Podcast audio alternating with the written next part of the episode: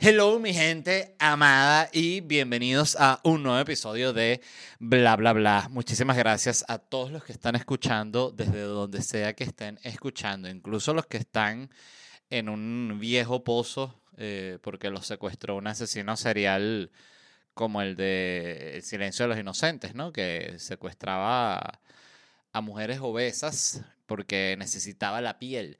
Y las metía en esta en este viejo pozo ahí las dejaba como que ellas rebajaran me imagino que como para soltar la piel algo así. Él tenía todo un mecanismo.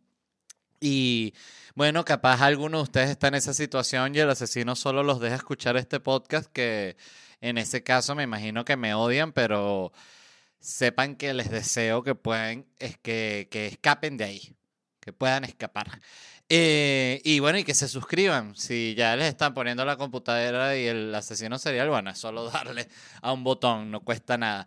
Miren, eh, la semana pasada no hubo episodio, estuve de gira, quería hablar rápidamente de esa gira.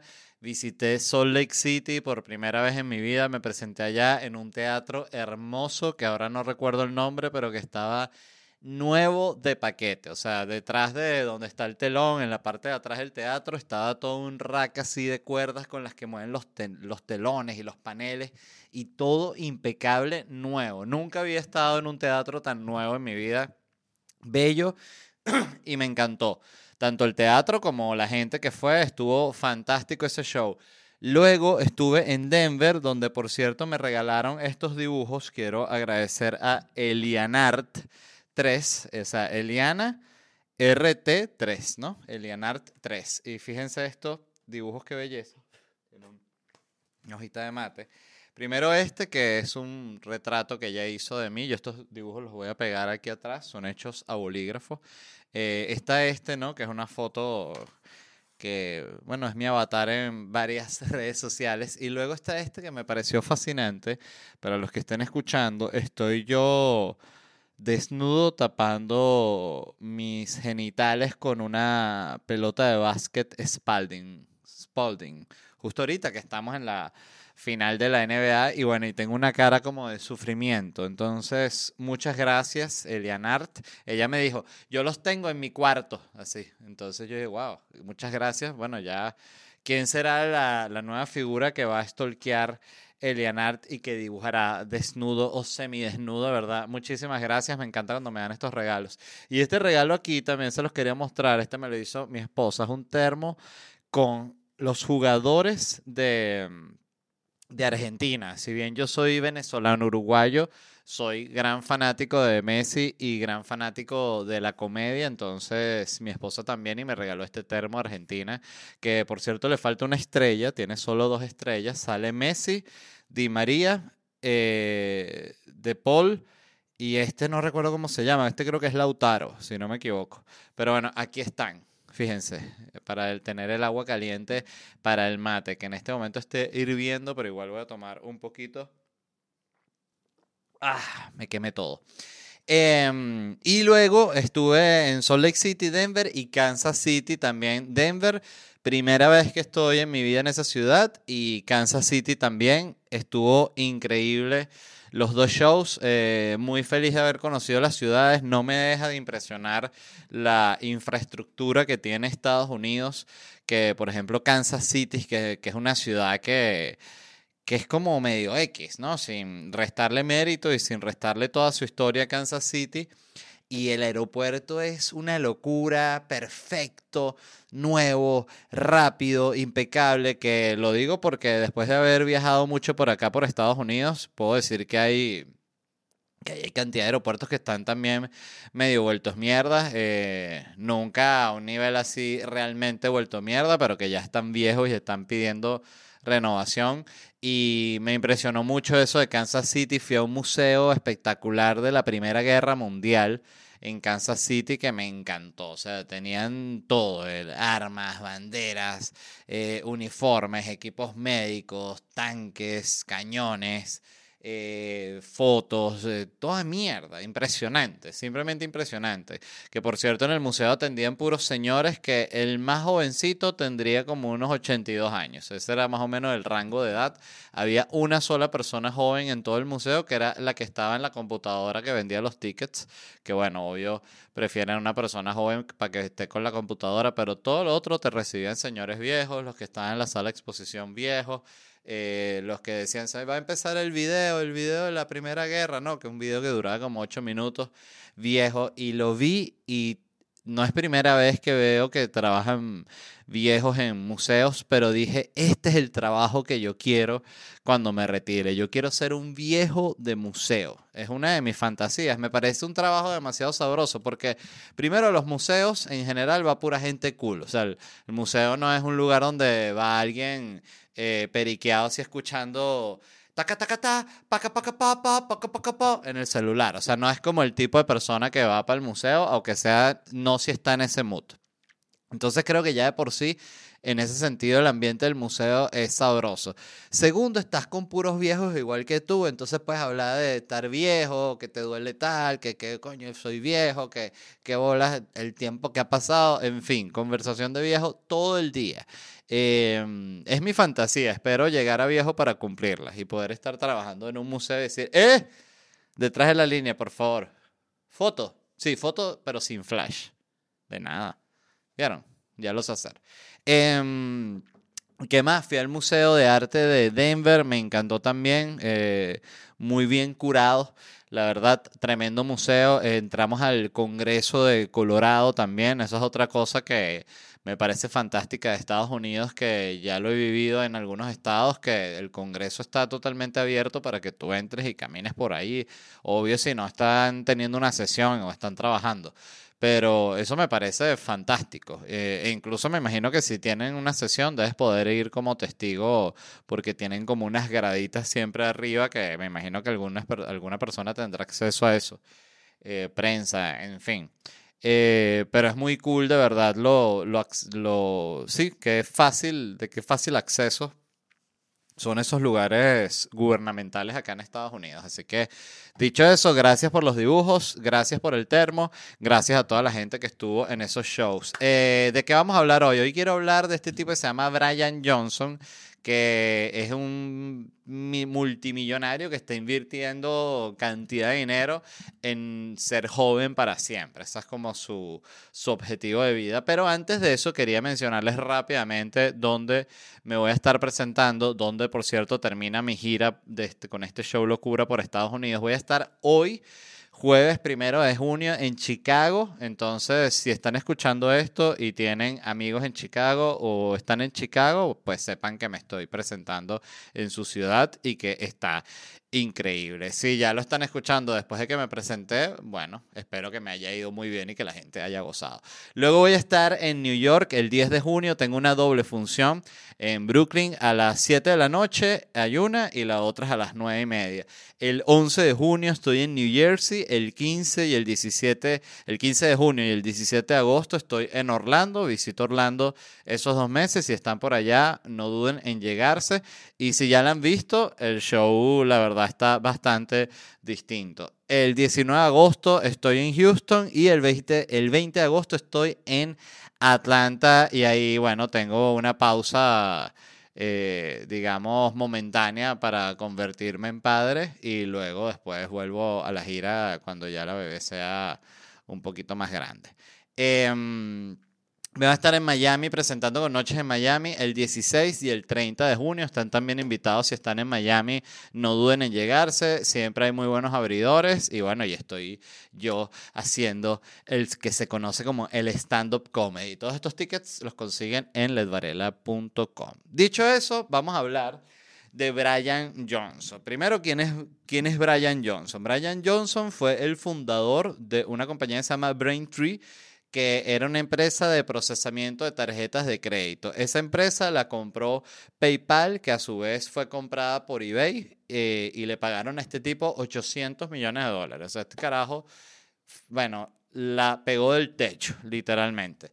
Él ganó estos 800 millones de dólares, fundó una empresa de estas que es como un casco neuronal que, como una versión de lo del chip de Elon Musk, pero la de él, ¿no? Pues más barata. Estamos hablando de este tipo tiene 800 millones de dólares, o sea, él no es un billonario ni siquiera. O sea, Elon Musk es el más rico del mundo. Esto es, no es que es un tipo pobre para él, pero es como un millonarito, vamos a llamarlo.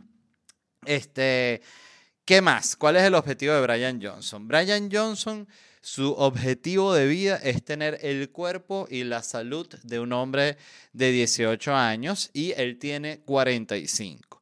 Eh, ¿Cómo lo va a lograr? Porque claro, tú puedes tener mil caminos para lograr la juventud eterna. Fíjense que uno es buscar el santo grial, como mostraron en, en Indiana Jones y la última cruzada, creo que se llama la película, muy buena. Ahí buscan el santo grial, siempre son unos nazis, porque em, para, para, conseguir la juventud eterna y efectivamente la consiguen. Entonces ese es un camino, buscar el santo grial, pero si no te vas a ir por el camino de buscar el santo grial, tienes que hacer como Brian Johnson, que contrató un equipo de 30 médicos que están constantemente trabajando para, para, su cuerpo. O sea, el objetivo del equipo de, que tiene el de médicos es revisar, em, o disculpen, o que tenga él el cerebro, corazón, pulmones, hígado, riñones, tendones, dientes, piel, cabello, vejiga, pene y recto de un joven de 18 años, ¿no? Que me imagino también cómo habrá sido el método que usaron para seleccionar quién revisaba qué, pues no es como que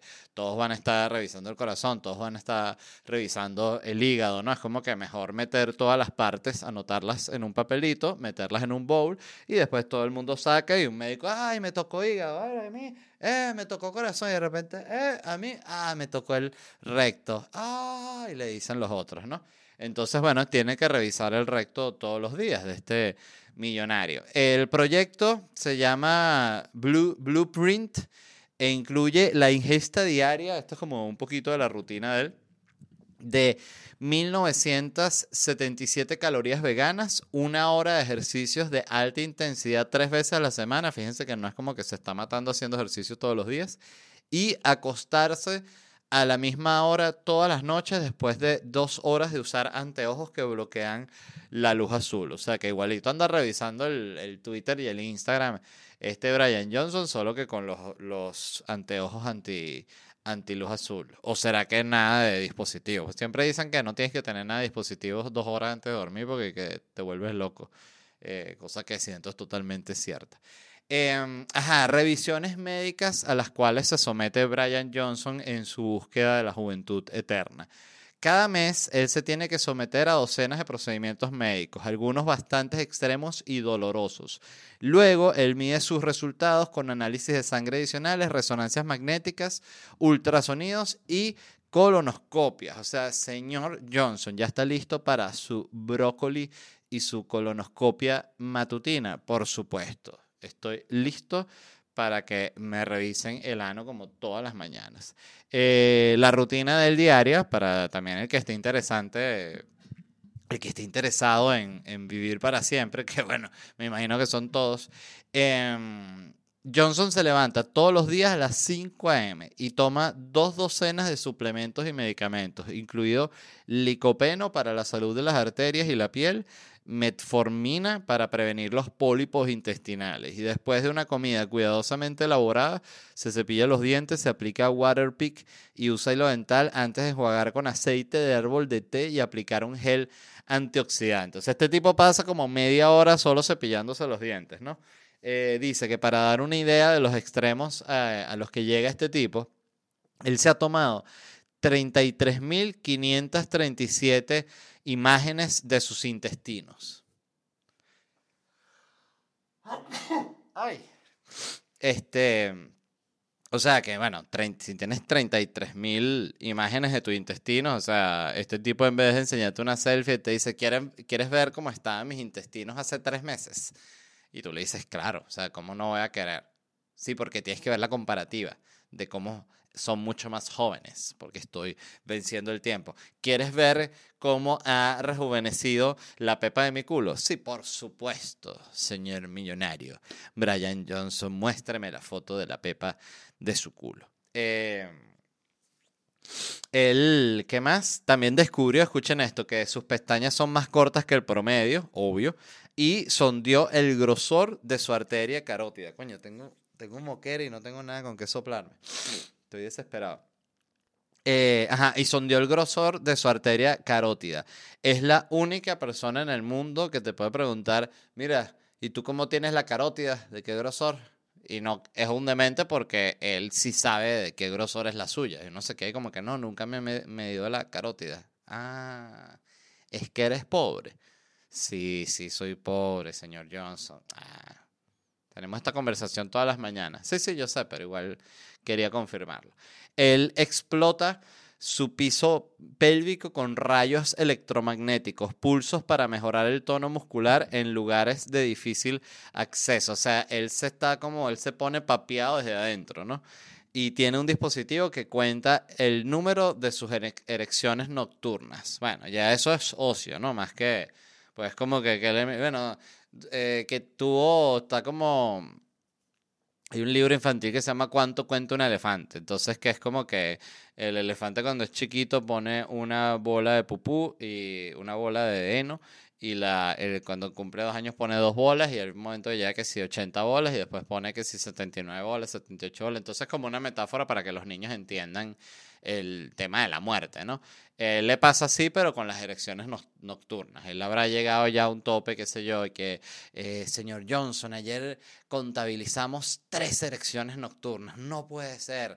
Y, eso fue cuando ayer. Vamos a ver esta noche. Y, y, lo miden. Entonces, ¿cuántas fueron? Tres erecciones nocturnas. Ay, estoy en mi clímax. Al otro día, ¿cuánto? Tres erecciones nocturnas. Oh gracias a Dios por las erecciones nocturnas. Y el otro día, 12 erecciones nocturnas y él sabe que él ya está a 11 erecciones de su muerte. Algo así, ¿no? Ustedes me entienden.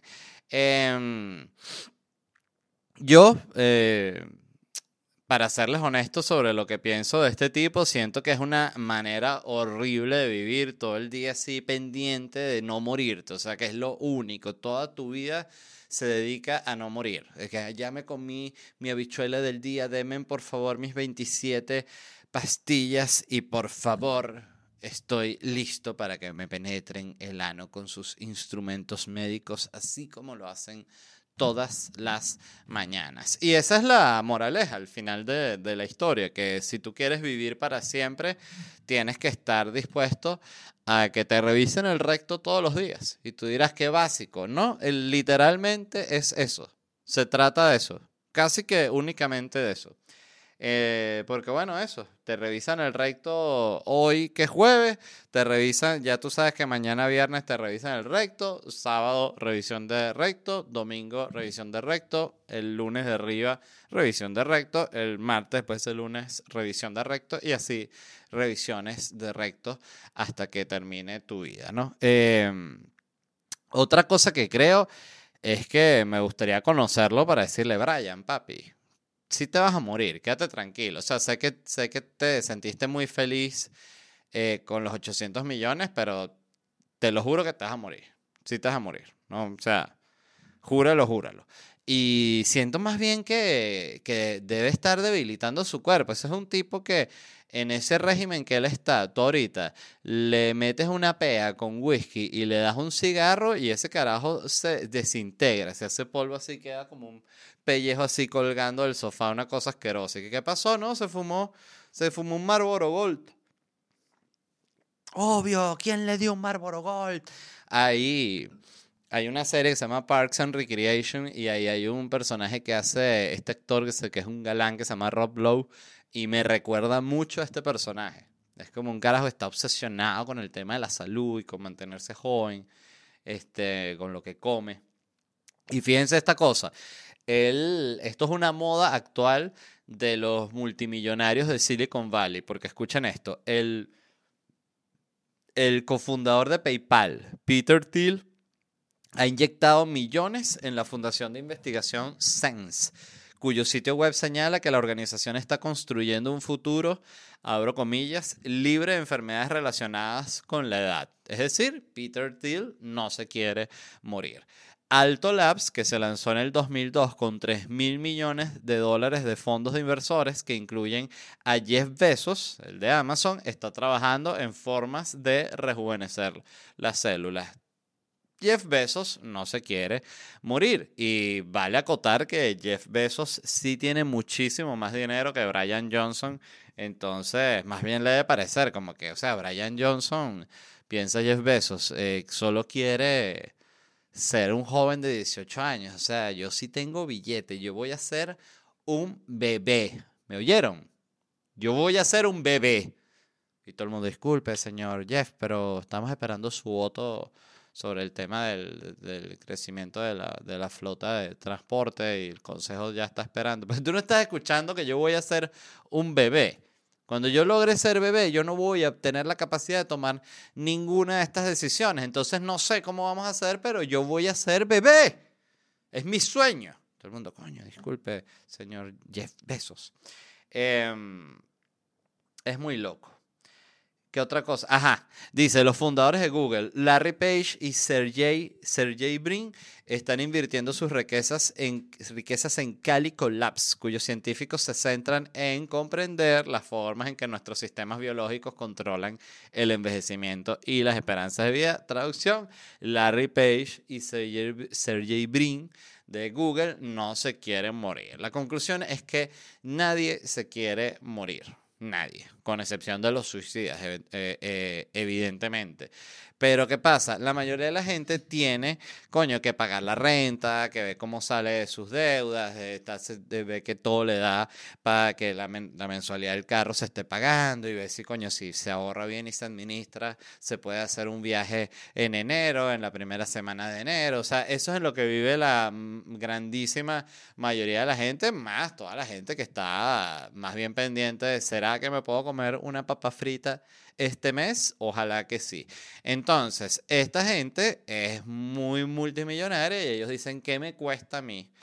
Tres millarditos de dólares dárselos a algunos de estos doctores farsantes. Pues, ¿qué pasa con los médicos también? Y aquí quiero que los médicos no lo sientan como un ataque, sino más bien como que soy solidario con ellos. A ti, tú eres un médico de estos así, de los más mamones, de los más arrechos del planeta. Y te llega un multimillonario de estos y te dice, mira, eh, quiero ser joven para siempre. Y para eso tengo dos mil millones de dólares. ¿Tú le echas bola? El médico le dice que finalmente tengo recursos para derrotar la muerte que siempre he querido. Vamos a hacer todo lo posible para que usted nunca se muera. Bueno, eso es todo lo que yo quiero. Y listo. es mucha plata. Es una guerra la de los vivos contra la muerte. Porque claro, el approach de esta gente es como que como que la vejez es una enfermedad, ¿no? Entonces que al ser una enfermedad, bueno, ellos la pueden curar. Yo siento con estas cosas, les voy a ser honesto, es en, la, en las únicas vainas, capaz, eh, simplemente estamos en un momento en el que no hemos descubierto la inmortalidad, pero yo siento que o sea, por algo no existen, eh, obvio está que si la chinchilla de mar, no sé qué bicho de mierda, que es una como una meba así, se queda congelada mil años y después revive y vaina, ok, están esos casos, que es un poco extremo. Em, pero yo siento que la vida se acaba justamente para que exista como un balance natural, o sea, pasa con las plantas, pasa con todo tipo de animales, ¿no? O sea, siento que hay, hay algo ahí como como un código en la naturaleza. Suena una cosa eh, cuasi religiosa, pero siento que hay como algo que hace que la vida tenga que terminar para que justamente pueda seguir. O sea, si no van a quedar puros viejos de estos billonarios así, tengo 890 años, ya me tengo que hacer 8 exámenes rectales solo en la mañana. Coño, ya basta con los exámenes rectales.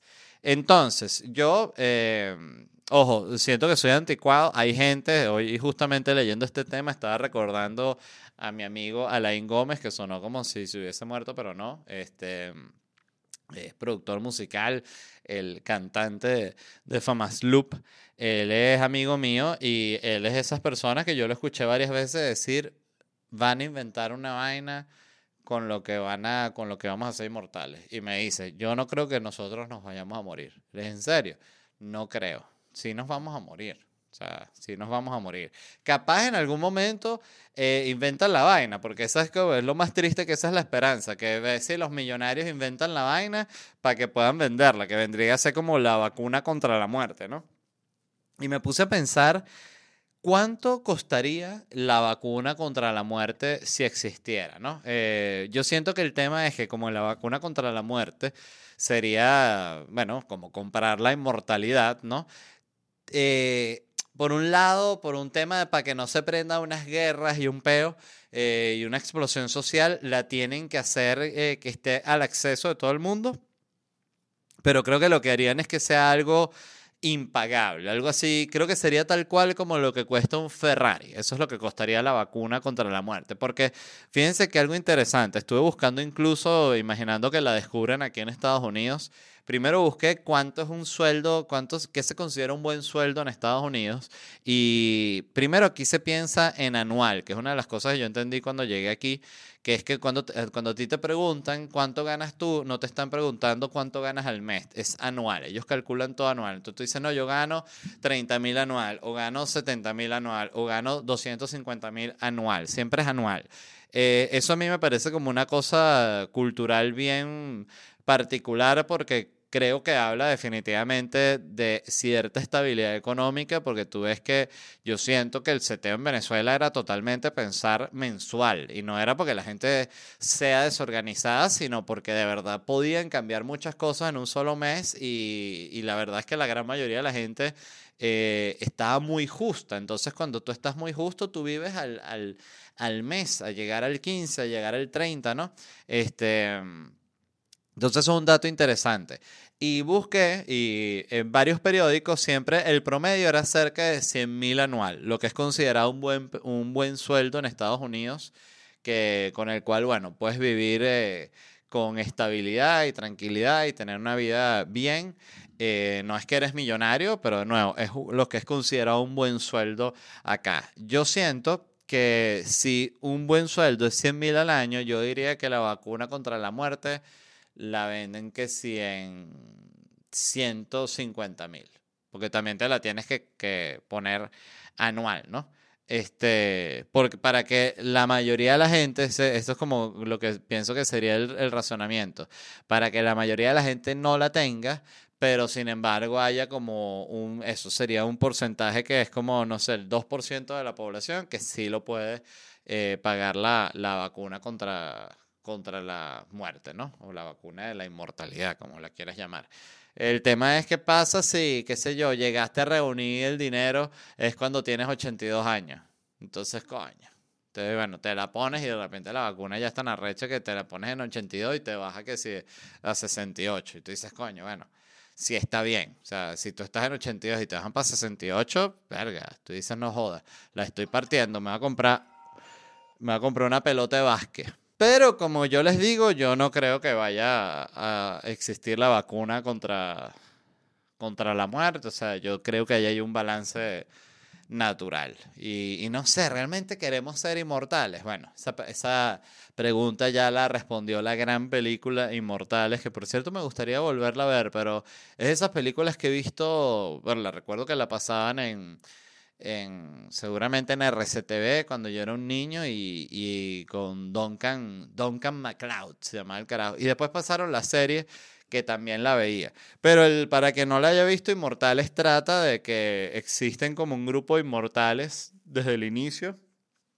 la mayoría de ellos en Escocia por alguna razón, y ellos la manera que tienen de eliminarse es que tienen que pelear con espadas y el que le corta la cabeza al otro adquiere como el poder y la experiencia del que acaba de morir y cada vez quedan menos, pues se van matando mutuamente. Por eso el eslogan de la película era solo, solo puede haber uno o al final solo habrá uno, algo así era como el eslogan.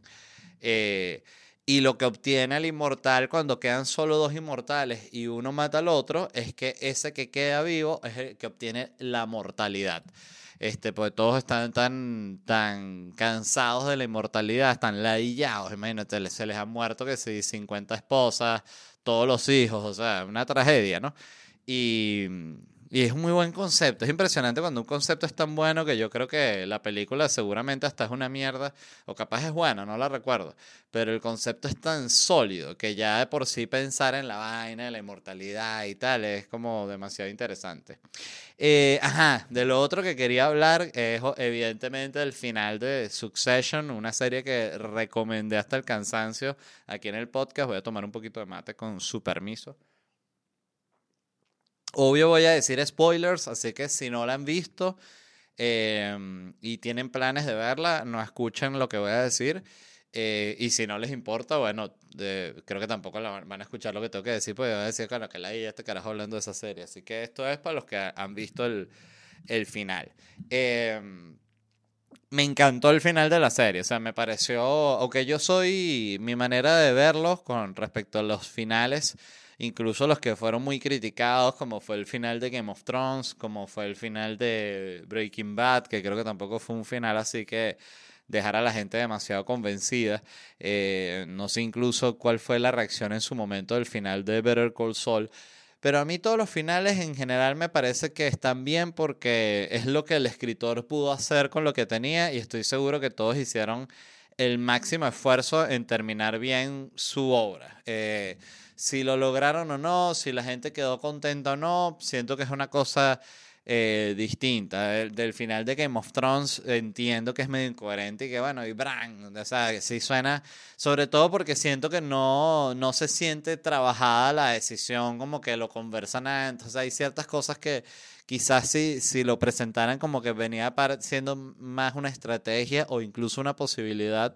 Eh, no desencaja tanto, ¿no?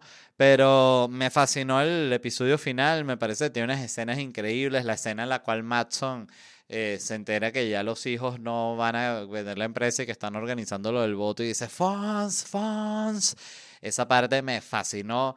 Eh, la carrera que se echa Frank cuando lo ven corriendo justo antes de la votación, que sale corriendo a toda velocidad porque no se está como que terminando de cuadrar qué va a hacer con la votación y tal. Eh, me encantó el final cuando está Tom y Schiff en el carro, que, que ella lo, lo, felicita, le dice como que felicitaciones, y él le dice no, no, o sea, como que eh, es esa, esa, esa vaina que tiene el personaje que, si bien es uno de los personajes más cómicos y más este, como incluso Bullies de la serie, tiene esa, como también como esa frialdad y esa seriedad muy fuerte, de la, de la cual por cierto voy a hablar ahorita también, por algo que estuve leyendo una entrevista al creador. Em, toda la escena final cuando, cuando Shift no vota por Kendall y se van a la otra oficina y, Kendall simplemente la pierde y le suplica a ella que vote por él y el hermano le dice que, que bueno, que igual tú no, nadie te quería a ti porque tus hijos ni siquiera son tuyos. Y papá decía que tus hijos no son tuyos, que son de otra gente. Y la, la jeva de la hermana le dice, y tú no puedes ser porque tú mataste un chamo. O sea, que le sueltan toda la mierda y lo destrozan psicológicamente y le quitan su apoyo.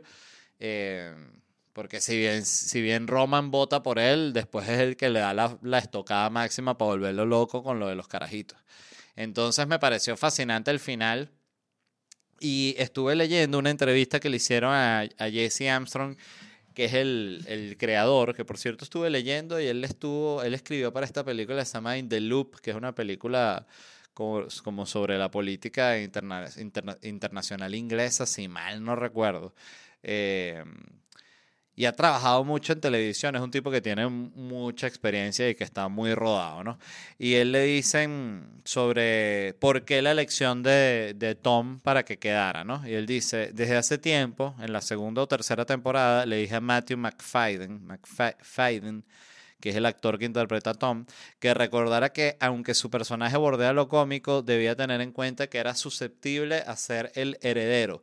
Entonces que recordara mantener esa parte de persona fría como el acero, así que creo que él siempre sabía que este podría ser el final. Y otra cosa que responde, dice, porque le preguntan, esta entrevista la vi en el país para quien la quiera buscar.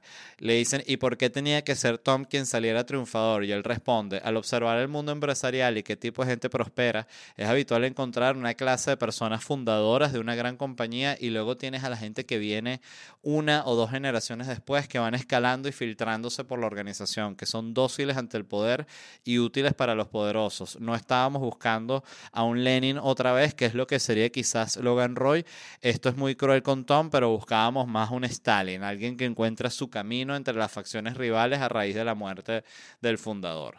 Eh, me pareció fantástica esa respuesta, esa manera de verlo. Eh, siento que igual la serie y el final queda muy claro cuáles eran las intenciones, queda muy claro cómo los hermanos son como dice el, como les dice el viejo en la última escena que ellos están juntos, que les dice yo los amo chicos, pero ustedes no son gente seria esa frase para mí define lo que es el comportamiento de ellos después de que él muere y cómo cada quien tira para su lado y cómo hay un saboteo por el saboteo entre ellos y, y, sobre todo un egoísmo que no tiene, no tiene límite, porque como ninguno de ellos haría nada por el otro, eh, tampoco tú sientes que le deban nada. O sea, cuando ellos los dos tratan como una mierda a Kendall, tú no sientes que Kendall hubiese sido mucho mejor con ellos. Entonces, en ese sentido me pareció eh, fantástico. Y también decía este tipo, Jesse Armstrong, sobre el final, que, que grabaron la escena final, que la última escena fue esta escena donde Kendall está ahí en, en New York, en, en, Battery Park, viendo Ellis Island, y él está ahí y está como viendo el agua y dice que hubo una escena que este actor... Eh, no recuerdo cómo se llama él, eh, Jeremy, Jeremy Strong, el que hace de Kendall, que fue a saltar como la valla hacia el agua y el tipo que hace el guardaespaldas se asustó y lo agarró y como que la escena ahí se quedó muy arrecha, pero que él sabía que el final era él simple viendo, simplemente viendo el agua este, y lo que explica el guionista, que además de nuevo habla de, lo, de, lo, clara que es la serie y lo bien escrita que está, porque justamente lo bien escrita que está hace que todo parezca muy obvio, ¿no? Como que, ay, sí, es obvio, no es obvio, es obvio porque está muy bien escrito que es que dice que él en esa escena lo que piensa el personaje es que él sabe que ellos al vender la empresa, él claro que va a recibir todo el dinero del mundo y él va a poder fundar su nueva empresa y hacer todo lo que él quiera, pero él nunca va a obtener el estatus eh, empresarial y de poder cultural y político que tenía el padre. Jamás va a tener acceso a eso y eso es como una marca que lo va a seguir por siempre. En ese sentido me pareció fantástico el final. Es muy raro, de verdad, eh, lo creo, que, mm, que, una serie termine tan bien y tan sólida. Me, me gustó muchísimo y de nuevo, luego de verla, eh, y como lo he dicho aquí, esa serie la agarré en pandemia. Y siempre que salía una nueva temporada, me veía la temporada o las temporadas anteriores completas para ponerme el día porque me fascina. Me parece simplemente como, es como una novela de lujo, eh, por así, así decirlo. Muy, muy bien escrita, el elenco es simplemente fantástico y cuando terminó la serie uno queda así como que, coño, se terminó, qué mierda. Y siento que qué gran honor para los creadores de esas, de esas series que, que cuando terminan uno queda así como por, por un rato como desahuciado en el sentido de que se terminó una obra de arte hermosa y perfecta, que te mantenía este, entretenido, que es algo que eso, que ves con tu esposa, que ves con, con tu familia, con la que sea tu novia o con un amigo, un roomie que vive, vive contigo. O sea, de verdad es muy, muy, muy sabroso. Este, y no sé, me parece que son el máximo, el máximo nivel del entretenimiento. En otras noticias, eh, estuve leyendo que la serie que sacó Arnold Schwarzenegger en Netflix fue un super hit. Se llama Fubar. Eh, produjo casi, escuchen esto, 90 millones de horas de transmisión en la plataforma Netflix. Yo no entiendo esa medición de horas de transmisión. O sea, es todo para no decir views. Dime views. Todo es views. YouTube es views, eh, TikTok es views, eh, Instagram es views. Si bien puedes ver los likes, pero es views. O sea, todo ya se mide por views. Esto no es que horas de transmisión. Nah, está bien. Están como están como los gringos con el sistema métrico, igualito. O sea, que no lo quieren asumir por pura terquedad.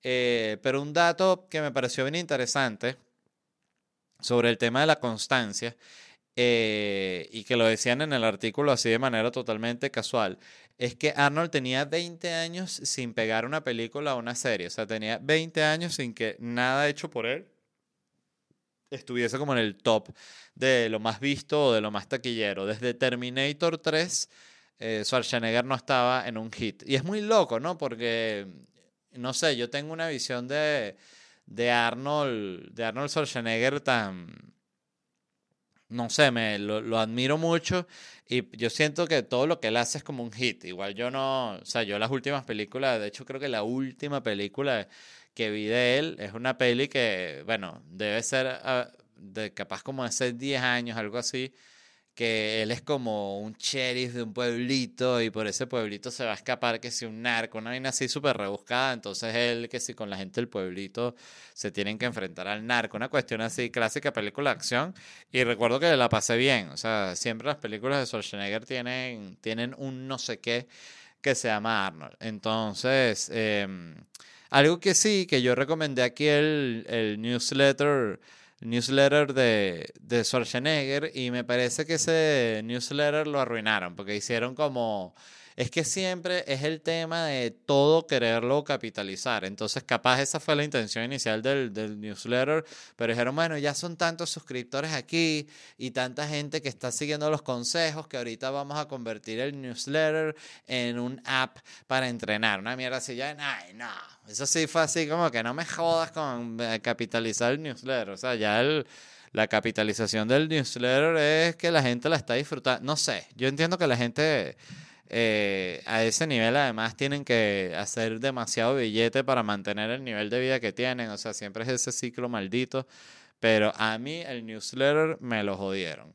Y sé que se viene un documental sobre Arnold Netflix que lo estrenan ahorita en, en junio. Este, ¿Qué más? Tengo recomendaciones. Fui a ver La Sirenita. Eh, debo aceptar que no me gustó, pero no me gustó no por la gente, que a mí no me gusta esa sirenita, todo eso me pareció bien. Tengo dos críticas con la película. La película es idéntica a la comiquita. En cuanto al guion es exactamente la misma historia, casi que los mismos diálogos, todo absolutamente igual. Em, coño, lo que no me gustó fue estéticamente, se ve como chimba.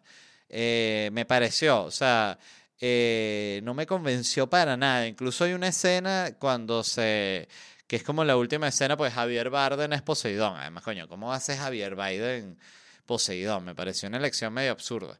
Pero eh, el Javier Bardem está así, es Poseidón, y es esa escena que está como que la sirenita ya con las piernas y con el príncipe, que eso es otra vaina que ahorita voy a comentar sobre la, la edad del príncipe.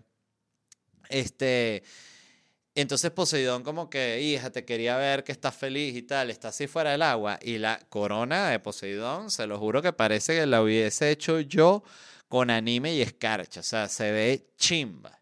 Así de sencillo. O sea, y eso fue lo que no me gustó de la película. Siento que tuvo mala, no sé si eso es dirección de arte, pero siempre al final la, la responsabilidad va a caer, recaer en el director. Pero siento que sí, que sobre todo mala dirección. Me, no, el, el aspecto de la película no, no me gustó, me pareció chimbo. Y otra cosa es que al ser un live action, siento que si bien es una historia como medio adolescente, la de la sirenita, em, cuando tú pasas eso a gente de verdad, en la comiquita, si bien se entiende que igual este príncipe ya es como un tipo eh, joven, pero adulto, eh, tiene justamente el ser como una comiquita, el ser animación, está como infantilizado. En cambio, en La Sirenita, el príncipe es un tipo que tiene como 30 años, que digo, coño, es como, no sé, se veía, se veía muy mayor para La Sirenita. O sea, sentí que era más, que incluso La Sirenita la sentí eh, no vieja, porque no es vieja, es una, una, tipa muy joven, pero sentí que debían ser como adolescentes los personajes, que debían tener como gente como de 15, 16 años, para que tenga ese sentido lo del primer beso y vaina, porque es un tipo de 32 años y que, y no dar el primer beso me da pena, y uno que, bueno, señor, pero por favor, usted tiene dos hijos esperándolo en la casa. Entonces no sé si me explico. El punto es que, bueno, eso fue lo que no me gustó de la película. Mi esposa está llorando así con todas las escenas. Yo, qué mierda. Le gustó bastante. Em, Ajá, recomendaciones rapidito aquí. Eh, vi una película, siempre les digo que en los aviones veo las películas que no vería en ningún lado. Y mm, vi este documental que se llama The Grizzly Truth. De, ah, vaina, me volvió un culo. The, Grizzly Truth. Eh, la verdad de, de, Grizzly. Es una película que, un documental que trata sobre una muchacha que es fanática de este equipo que se llamaba los Vancouver, los Grizzlies de Vancouver, que fue este equipo de la, de la NBA que, eh, que se fundó cuando se expandió la NBA a Canadá, que crearon el equipo de Toronto y el equipo de Vancouver, y luego este equipo de Vancouver fue un fracaso y lo vendieron a Memphis y se convirtieron en los Grizzlies de Memphis. Entonces esta es una chama que es fanática de del equipo y tiene un montón de gente que es un grupo que siguen siendo fanáticos del equipo y que están todo el tiempo pidiendo que regrese un equipo de la NBA a Vancouver, pues a ellos les gusta el básquet, quieren tener un equipo en Vancouver. Y el documental lo que hace es seguir como armar la historia de qué fue lo que pasó con el equipo, o sea, por qué fracasó, por qué se convirtió en un pedo económico y por qué finalmente el último dueño decide llevárselo a Memphis, ¿no? Y me pareció muy interesante el documental porque son esos documentales que parece que cuando tú los empiezas a ver dices como que qué tema tan huevón y después vas entendiendo que realmente habla de lo que es el deporte, de lo que significa el deporte para, para la sociedad, para la familia, porque ella habla de que esa era la conexión de ella con su papá eh, y que después cuando ella va al final del documental que va a haber un juego de los, de los Grizzlies de Memphis, que ella estaba negada a apoyar a ese equipo, conoce ahí a un papá con el hijo que son fanáticos, que por cierto además son dos personajazos, un niño como de 10, 11 años puede tener y el papá ponte que tiene 40 y son fanáticos y se aman el padre y el hijo y toda su amistad y su relación está eh, guiada por ser fanáticos de, de, los, de los Grizzlies de Memphis y es un documental muy hermoso, de verdad. O sea, simplemente conmovedor y me encantó. Y lo vi en un avión como que, ¿qué es esto? Y de nuevo, en esa actitud de ver cualquier vaina que no que no vería, eh, uno encuentra esas joyas también. Me volví a ver también en un avión la película de, Ferrari, de Ford versus Ferrari. Coño, qué peliculón. No sé si lo he recomendado aquí, pero si no la han visto, no duden en verla, porque mm, me parece fascinante de, los gringos que tienen este tema de todo el tiempo estar exaltando sus logros eh, tecnológicos, culturales. O sea, como hay una película del carajo que inventó esta vaina que, que mantiene el agua caliente. Y antes nadie quería agua caliente en un termo, pero yo no iba a dejarme vencer con mi idea. Entonces va actúa eso. Eh, la película de Air, o sea, es eso. Que esa no me gustó tanto, me pareció una película chévere. Si la tienen planeado verla, véanla, está dominguera sabrosa, pero no es tan buena como, como Ford vs Ferrari. Eh, otra serie que les quería recomendar es una que está en HBO que se llama John Adams. Eh, es una miniserie como de 8 o 9 episodios, llevo 3 nada más, pero me ha encantado. Eh, John Adams es uno de los padres fundadores de Estados Unidos.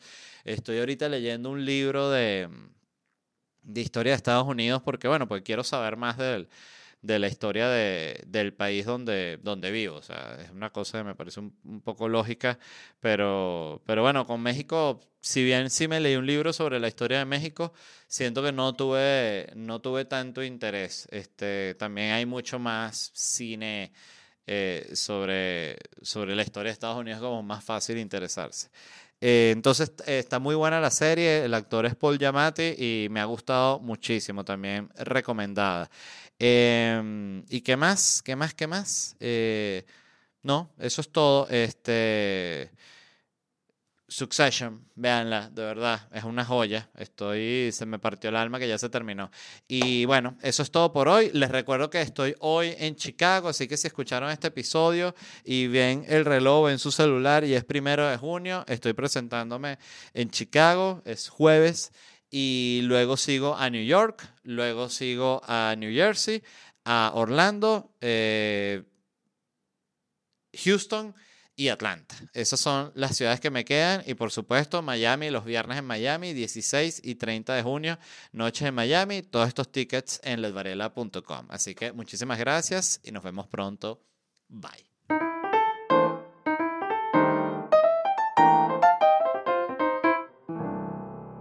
¿Estás listo para convertir tus mejores ideas en un negocio en línea exitoso? Te presentamos Shopify. Tal vez no lo sabías, pero nuestro podcast More Than Mamis es un negocio y lo empezamos por supuesto para desahogarnos y hablar sobre la maternidad, no para convertirnos en expertas de ventas y del e-commerce. Así que sí, necesitábamos ayuda para vender nuestro merch y poner en marcha nuestra tienda. ¿Y cómo suena con Shopify? Llegó otra venta. Shopify es la plataforma de comercio que está revolucionando millones de negocios en todo el mundo. Ya seas un emprendedor desde tu casa o desde donde sea, Shopify es la única herramienta que necesitas para iniciar, administrar y hacer crecer tu negocio sin dificultades. Con Shopify puedo gestionar pedidos, envíos y pagos desde cualquier lugar, brindándote toda la información y estadísticas de tus ventas al detalle. Regístrate para un periodo de prueba con tan solo un dólar al mes en shopify.com barra sonoro, todo en minúsculas. Ve a shopify.com barra sonoro para llevar tu negocio al siguiente nivel. Shopify.com barra sonoro.